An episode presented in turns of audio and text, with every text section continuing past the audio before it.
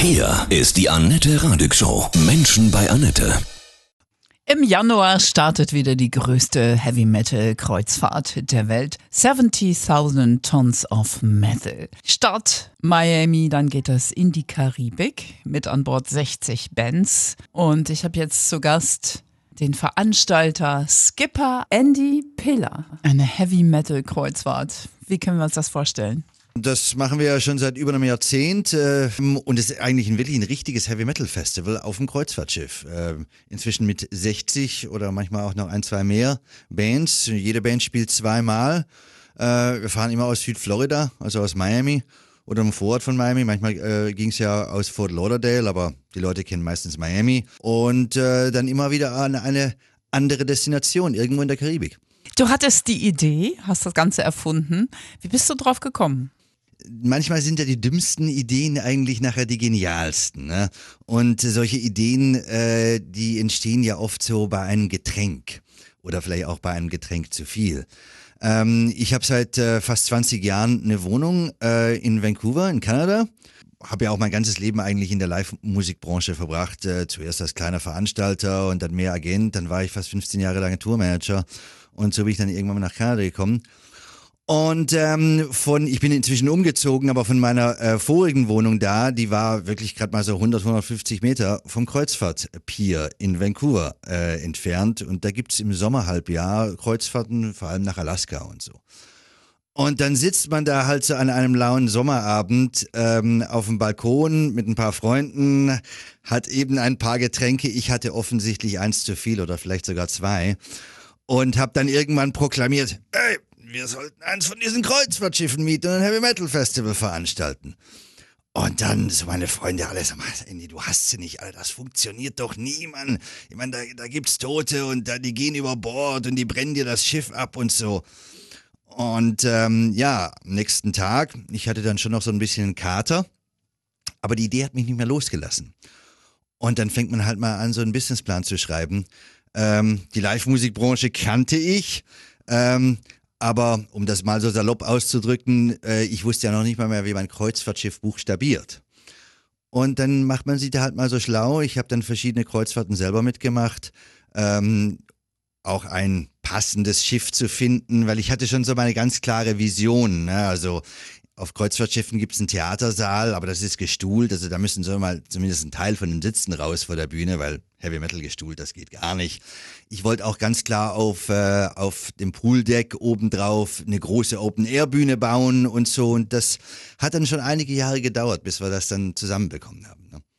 Ah, krass, wie haben denn die Bands damals reagiert auf deine Anfrage, auf so einem Kreuzfahrtschiff zu spielen? Also äh, die Bands, gewisse meinten natürlich klar, äh, das ist ja völlig bekloppt, sowas machen wir sicher nicht. Wenn man sich so das Line-Up von der allerersten Ausgabe von 70.000 Tons of Metal anschaut, das war in 2011, und man mich kennt, dann sieht man schon, der Großteil der Bands sind alles Bands, mit denen ich mal zusammengearbeitet habe früher, wo ich selber auf Tour war, als Tourmanager oder auch als, als Veranstalter diese Bands veranstaltet habe. Ähm, und die kannten mich natürlich und haben mir natürlich dann auch vertraut.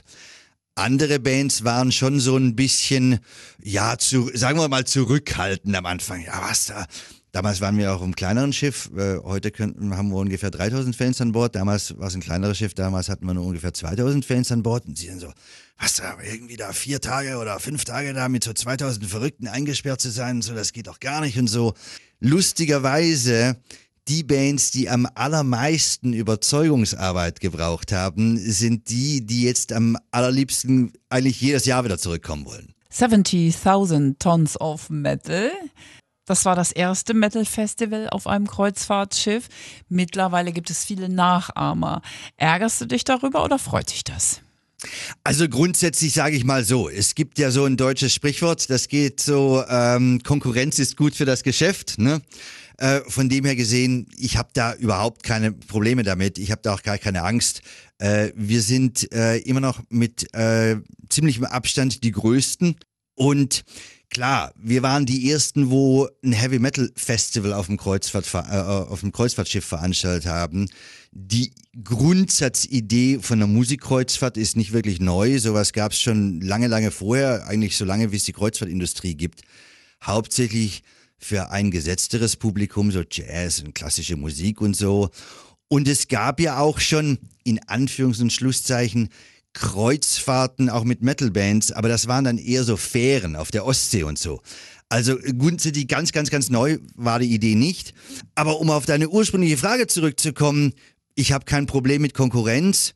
Wir sind weiterhin die Größten und viele von den anderen Kreuzfahrten sind auch ein bisschen anderes Konzept. Das ist ja eigentlich dann eher so eine Kreuzfahrt und da spielen auch noch ein paar Heavy Metal Bands. Bei uns ist das wirklich ein Heavy Metal Festival. Ne? Also inzwischen sind das 60 plus Bands. Jede Band spielt zweimal. Also du hast irgendwie über 120 Metal Shows auf einem Kreuzfahrtschiff. Das geht fast rund um die Uhr auf vier Bühnen. Das ist schon was anderes was uns auch unterscheidet von gewissen anderen Musikkreuzfahrten, bei uns gibt es ja keine VIP- oder Backstage-Bereiche. Und wir zelebrieren das ja bereits beim Einschiffen im Hafen. Also wenn die Leute am Terminal ankommen, die Bands, selbst die allergrößten Bands und die Fans. Und auch wenn du in einer kleinen Vier-Innenkabine auf Deck 2 äh, untergebracht bist, du gehst durch die gleiche Sicherheitskontrolle, du machst am gleichen Ort Check-in und alle gehen dann auch über die gleiche Landungsbrücke.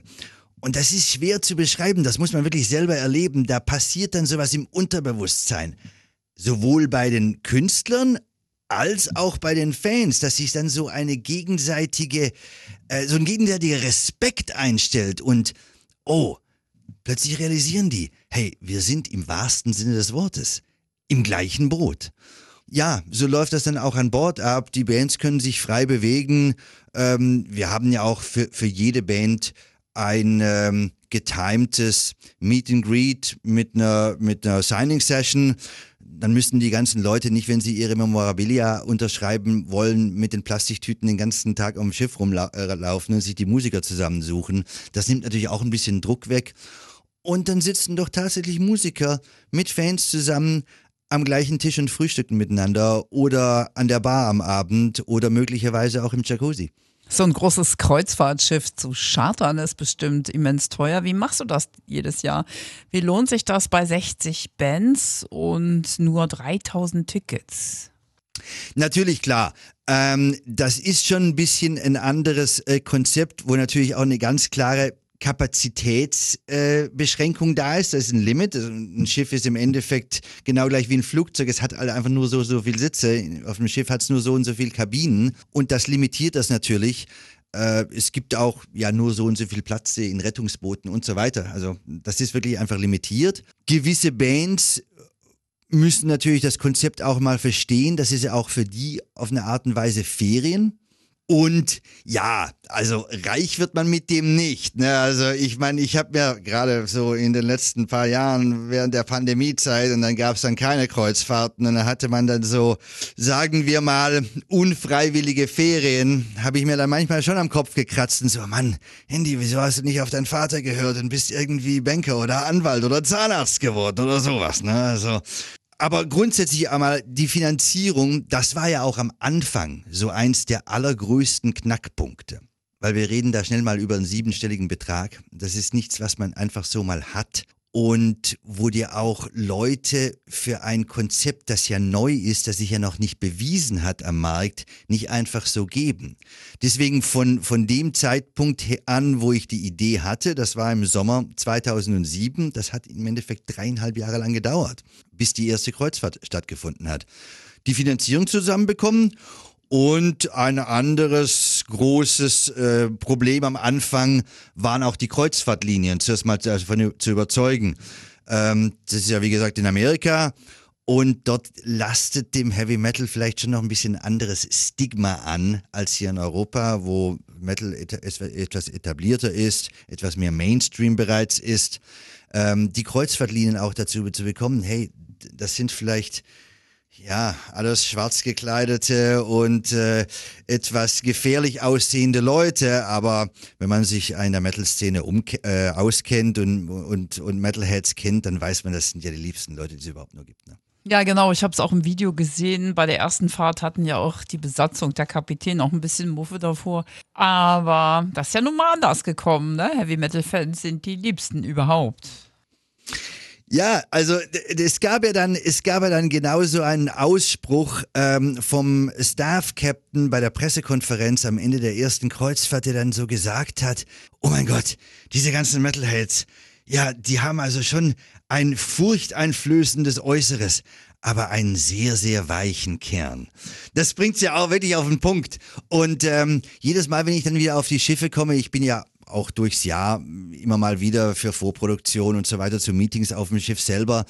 Und dann hat's immer wieder von den Schiffsoffizieren oder auch andere Leute von der Crew, die mich dann halt erkennen und so, oh, und cool, und wann kommst du wieder und so. Und, und sie sagen dann auch, auch immer wieder Leute auf dem Schiff, hey, dein Publikum, das reklamiert so wenig.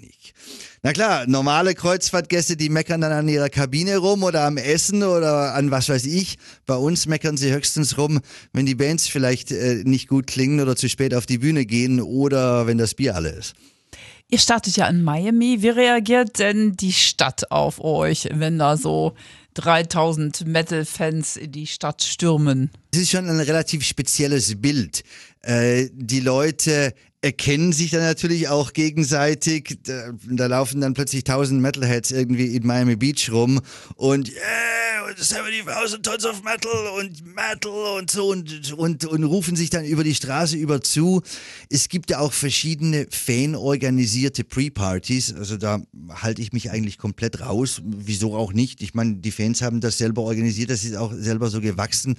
Es gibt auch eine sehr große Beach Party, die Fans selber organisieren, immer in South Beach, in Miami Beach, am Tag vorm Einschiffen.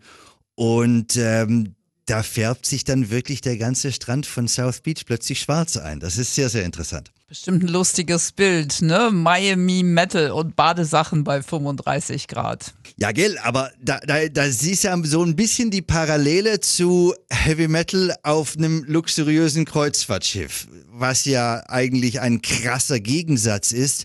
Aber wie das ja oft so sonst auch im Leben ist, Gegensätze ziehen sich an und es funktioniert. Wie läuft denn so ein Tag an Bord ab? Das ist bestimmt Party-Spaß total, oder? Das ist es auch. Gut, am ersten Tag, das Schiff fährt ja um 5 Uhr nachmittags ab. Dann fangen, sobald wir in internationalen Gewässern sind, die ersten Konzerte an auf den drei Innenbühnen. Das ist der große Theatersaal. Dann hat es ja sage und schreibe eine Eishalle an Bord.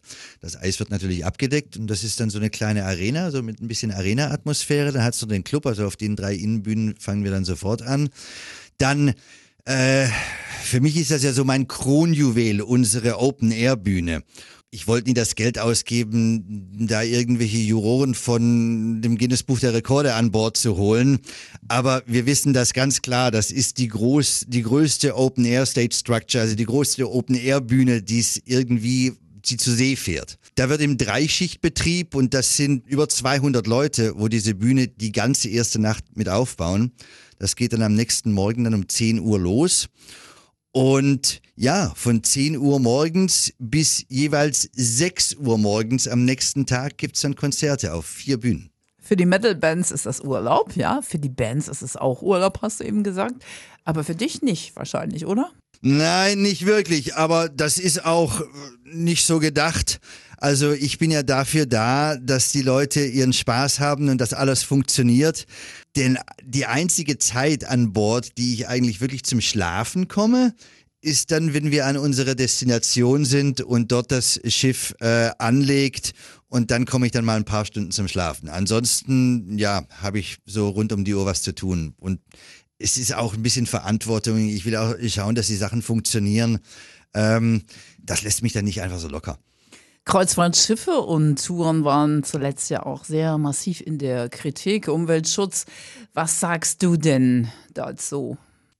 Gut, ähm, das ist ein ganz klares Thema. Mir ist das auch völlig bewusst. Es ist ja im Endeffekt nicht nur die Kreuzfahrt selber. Die Leute müssen ja auch anreisen.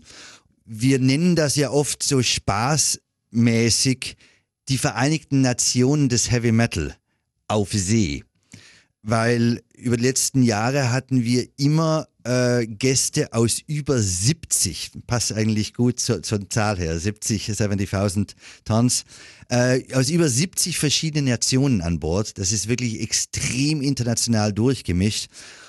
Ähm, die Leute müssen natürlich auch irgendwie anreisen. Das passiert meistens mit dem Flugzeug. Da haben wir mal den nächsten Punkt, was irgendwie Klimadebatte angeht. Das ist uns alles bewusst.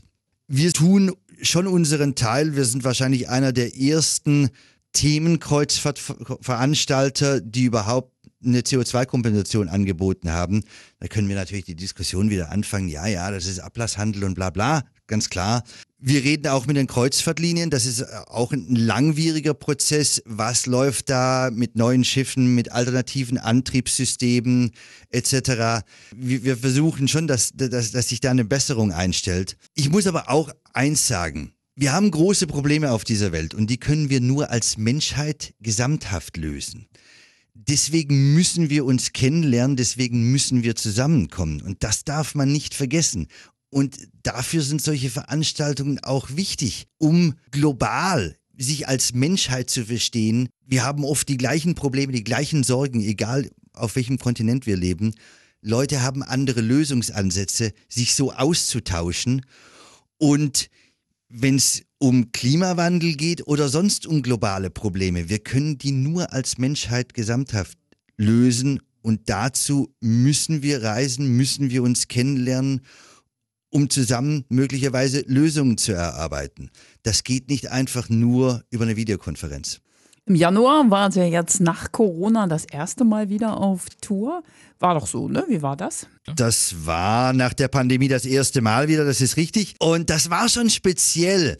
Ich weiß noch, eine Dame von der Kreuzfahrtlinie hat mir gesagt, schau Andy, also das war so letztes Jahr irgendwann im Sommer, du wirst schon sehen, das wird sich dann wieder anfühlen wie das erste Mal. Und ich habe dann so gelacht, so, ja, bla bla. Na, also ich meine, wir machen das jetzt über ein Jahrzehnt, komm, erzählen mir doch keine Märchen und so. Und je näher wir dann an die Kreuzfahrt rangekommen sind, desto mehr hat sich das bewahrheitet wie schwierig das wieder war. Viele Leute, ich nehme mich da nicht aus, waren vielleicht ein bisschen eingerostet. Sehr viele Leute, die in, in, so, in unsere Industrie arbeiten, gerade im technischen Bereich, Tontechniker, Bühnenbauer und so weiter, die keine Unterstützung bekommen haben, die haben sich über die Pandemie neue Jobs gesucht. Also es waren dann zum Teil Leute, die noch nicht die gleiche Erfahrung hatten. Und das ist ja schon eine andere Nummer. Also beispielsweise so eine Bühne an Land aufzubauen. Ja, wenn man sich natürlich an Land irgendwelche Open-Air-Bühnen anguckt und was wir dann machen, dann ist, sieht das ja aus wie Kindergeburtstag. Auf dem Schiff ist das eine ganz andere Nummer, weil da wird, da wird ja jedes Banner und das Dach und alles wird zum Segel. Ne? Ähm, das ist ein Riesenprozess. Auch de, der extreme Zeitdruck, den du hast, und die ganze Logistik, du hast ja keinen Platz, ne? Wir haben acht Stunden Zeit, um 15 Sattelschlepper Material auf das Schiff zu laden, ne? Weil das Schiff kommt am Morgen rein und dann, und eben, wenn dann halt das ganze Team nicht mehr so gleich eingespielt ist, das war nicht schon ganz einfach. Dann auch andere Herausforderungen, ähm, andere Anforderungen versicherungstechnisch, ähm, auch von Banken, Kreditkartenverarbeiter, die natürlich ganz klar das Risiko gesehen haben, hey, es sind jetzt so viele Sachen gecancelt worden, haben nicht stattgefunden, äh, wieder neue Corona-Einreisebeschränkungen, bla bla bla.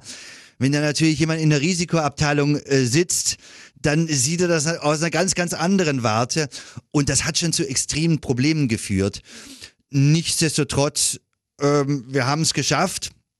Aber das war schon schwierig. Das auch eines der Gründe, wieso wir ja letztes Jahr wirklich sehr, sehr spät dran waren. Und ich will nicht irgendwas rausgeben. Ich kann ja nicht irgendwie anfangen, Tickets zu verkaufen, wenn nicht wirklich alles hundertprozentig stimmt. Das machen vielleicht gewisse. Ich mache das einfach nicht. Sachen an, ankündigen und ansagen, die dann vielleicht möglicherweise nicht stattfinden. Genau aus dem Grund, wir hätten möglicherweise bereits 2022 eine Kreuzfahrt veranstalten können. Aber da waren noch so viele Unsicherheiten. Es gab ja auch Einreisebeschränkungen. Aber ganz klar, also Grundsatzfrage, das war schon eine Nummer. Und ich habe mich dann schon manchmal so gefühlt, ja, hey, äh, das kann ja gar nicht wahr sein. Wieso ist das plötzlich alles so schwierig und so? Ich mache das doch schon, ja, so, so viele Jahre. Naja. Ja, jetzt ist ja wieder alles frei.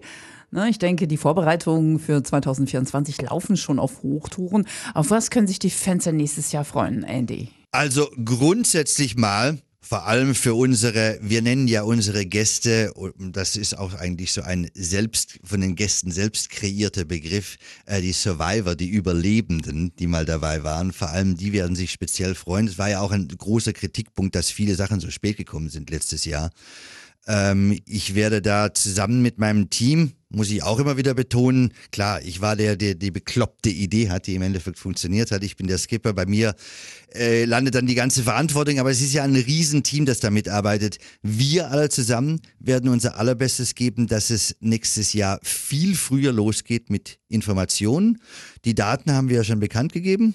29. Januar bis äh, 2. Februar nächstes Jahr. Ähm, wir fahren ab Miami ab und es wird eine ganz neue Destination geben, wo wir noch nie waren, nämlich Puerto Plata in der schönen Dominikanischen Republik. Also, ich würde einfach mal sagen, schaut euch doch mal das Ganze an, was ihr auf dem Internet findet, auf den sozialen Medien. Ihr könnt auch mal einfach mal auf unsere Webseite gehen, 70,000tons.com, 7, viermal die 0, tons.com. Ähm, oder auch auf YouTube oder auf sonstigen sozialen Medien und so. Schaut euch mal Videos an.